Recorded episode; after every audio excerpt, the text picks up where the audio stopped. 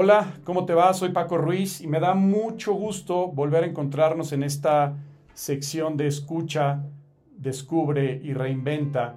Nuevamente hoy con el gusto de, hablarte en primera persona, que teníamos un rato de, hacer entrevistas o de tener invitados. Hoy, hoy por la ocasión quise, quise conversar en primera persona para hablar de la evolución del management. Y, y lo hago hoy, que es una fecha significativa estamos a, una, a un año de haber vivido todo este proceso de confinamiento donde, donde las cosas cambiaron, donde nos hicieron cambiar, donde llegó la pandemia a decirle a las empresas, a los líderes, a los colaboradores, no hay tregua, no hay fecha para postergar, o nos movemos o nos movemos. Y tuvimos que cambiar, tuvimos que evolucionar. Eh, los líderes tuvieron que empezar a, a soltar el control, tuvieron que, salir de esa zona segura, las empresas tuvieron que moverse rápidamente hacia culturas agilistas, hacia, hacia un modelo nuevo de, gestión, hacia una nueva cultura y, hoy están en camino. No es que lo hayamos logrado ya, pero, pero vamos hacia allá y yo creo que vamos muy bien. Eh, he tenido la dicha de trabajar en, este año con empresas que siguen dando resultados, que, han ido evolucionando, que se han movido rápido y hoy, y hoy siguen en el, en el mercado. Pero nos decía Ferran Soriano, Ferran Soriano es el, el, presidente ejecutivo del Manchester City, el club de fútbol, fue el director general de Spanair, eh, cuando yo lo conocí era director, vicepresidente de, del Barcelona, y decía que cuando llegó al Barcelona decidió hacer todos los cambios de un solo gol, para mover a la gente de su zona de confort, de su zona segura, de su zona cómoda, y, que la, gente se diera cuenta de lo que estaba por, por venir. Y, y hacia eso nos llevó la, la pandemia a movernos sí o sí, sin tregua. ¿Qué era lo que yo veía? Veía que estábamos viviendo, visualizando la evolución, pero sin accionar, como esperando que viniera nuestra hada y nos ayudara a que los cambios se hicieran solos. Y no, y fue como empezamos a trabajar con muchos líderes, eh, así como Plenia las otras empresas y los líderes por sí solos y las empresas con los líderes, hacia la evolución del management, hacia cambiar de tajo su manera de gestionar a los colaboradores. Y para mí hubo seis comportamientos básicos que ayudaron a los líderes o que, o que los líderes tuvieron que poner en práctica para que sus equipos fueran exitosos y sigan siendo exitosos. Déjame platicarte muy brevemente de, los comportamientos que hoy creo están llevando a cabo los líderes para, para ser exitosos. Uno, han estado llevando a sus equipos de víctimas a protagonistas.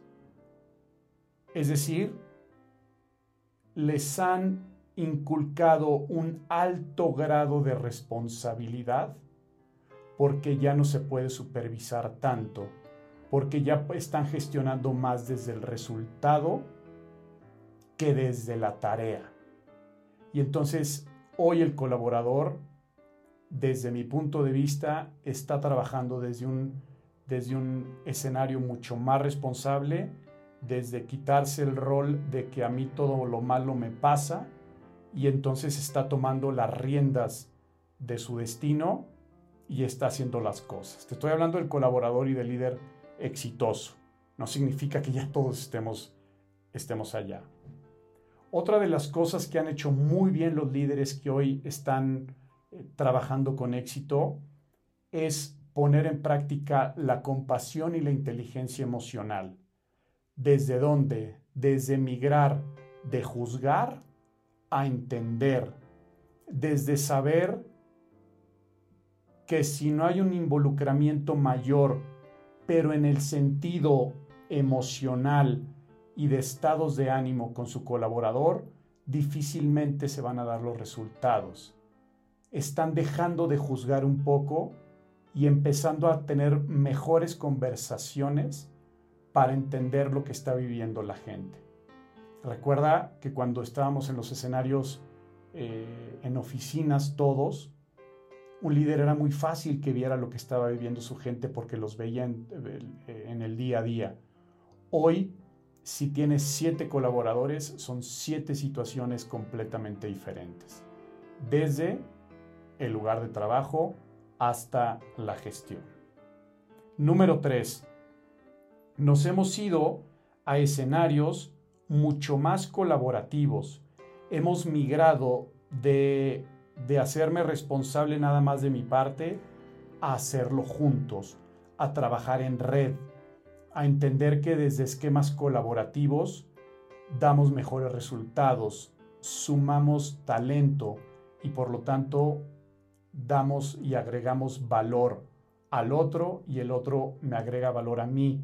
Y esto tiene que ver también un poco con los esquemas colaborativos, a ceder, a quitar el ego, a, quitar, a quitarte el protagonismo y entender que desde este escenario de ayuda los resultados se van a dar de una mejor manera. Otro es el compromiso. ¿Están los líderes llevando a su gente de ser obedientes a ser comprometidos? Es decir, en vez de acatar, están buscando que la gente entienda lo que tiene que hacer, por qué lo tiene que hacer, cuál es el resultado esperado, pero también algo bien importante, dejando lugar a la innovación por parte del colaborador, a la creatividad por parte del colaborador, para generar mejores resultados.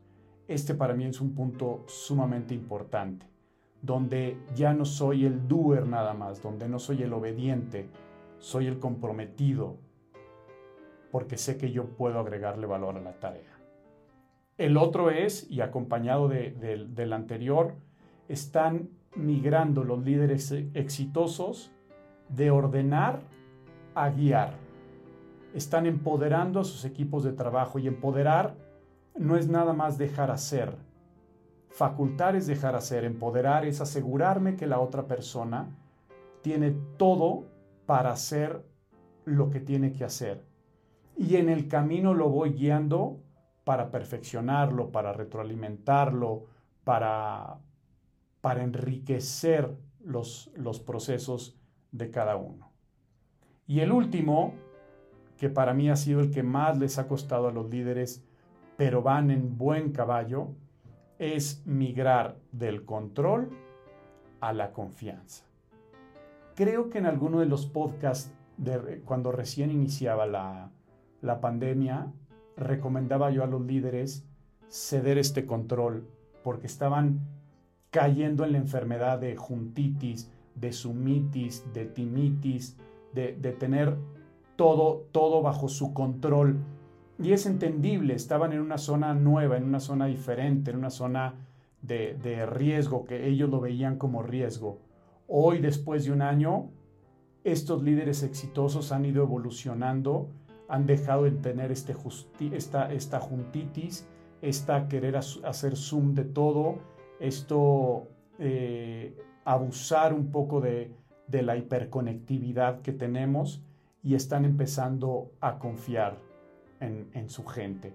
Y los resultados son sorprendentes con los líderes que empiezan a hacer esto o que están en camino a hacer esto.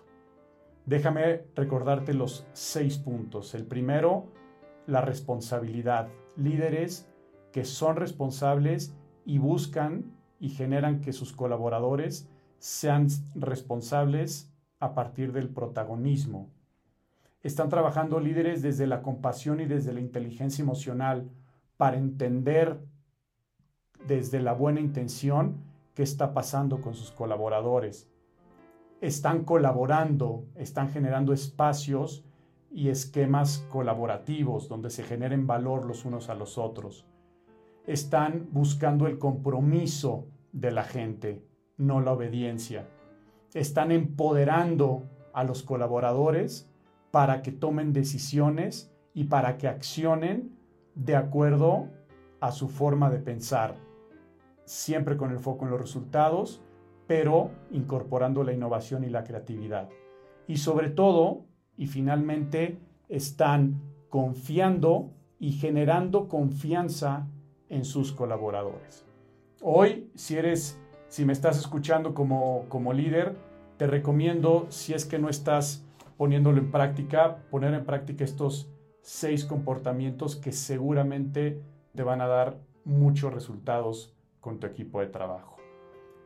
Quería hacer un recuento de lo que, de lo que hemos estado viviendo en este último, en este último año, los resultados que hemos tenido que dar, a lo que nos hemos tenido que acostumbrar, qué es lo que yo veo, un escenario sumamente positivo. Hoy al menos con los líderes que, tenemos contacto cercano, hay un, un gran deseo de, de seguir desarrollándose y seguir evolucionando y desarrollar a sus equipos de trabajo, de dejar de controlar y buscar la innovación, la creatividad y el agilismo. Muchas gracias, espero eh, te sea de, utilidad y quería nada más hacer este, este recuento de, de lo que hemos vivido un poco desde el liderazgo, desde la evolución del management. Muchas gracias, nos escuchamos pronto y recuerda que nos puedes seguir en nuestras redes sociales como Plenia México y nos encanta que nos escribas, que, que nos des tus comentarios y que nos des tus sugerencias para los siguientes temas. Muchas gracias, hasta luego.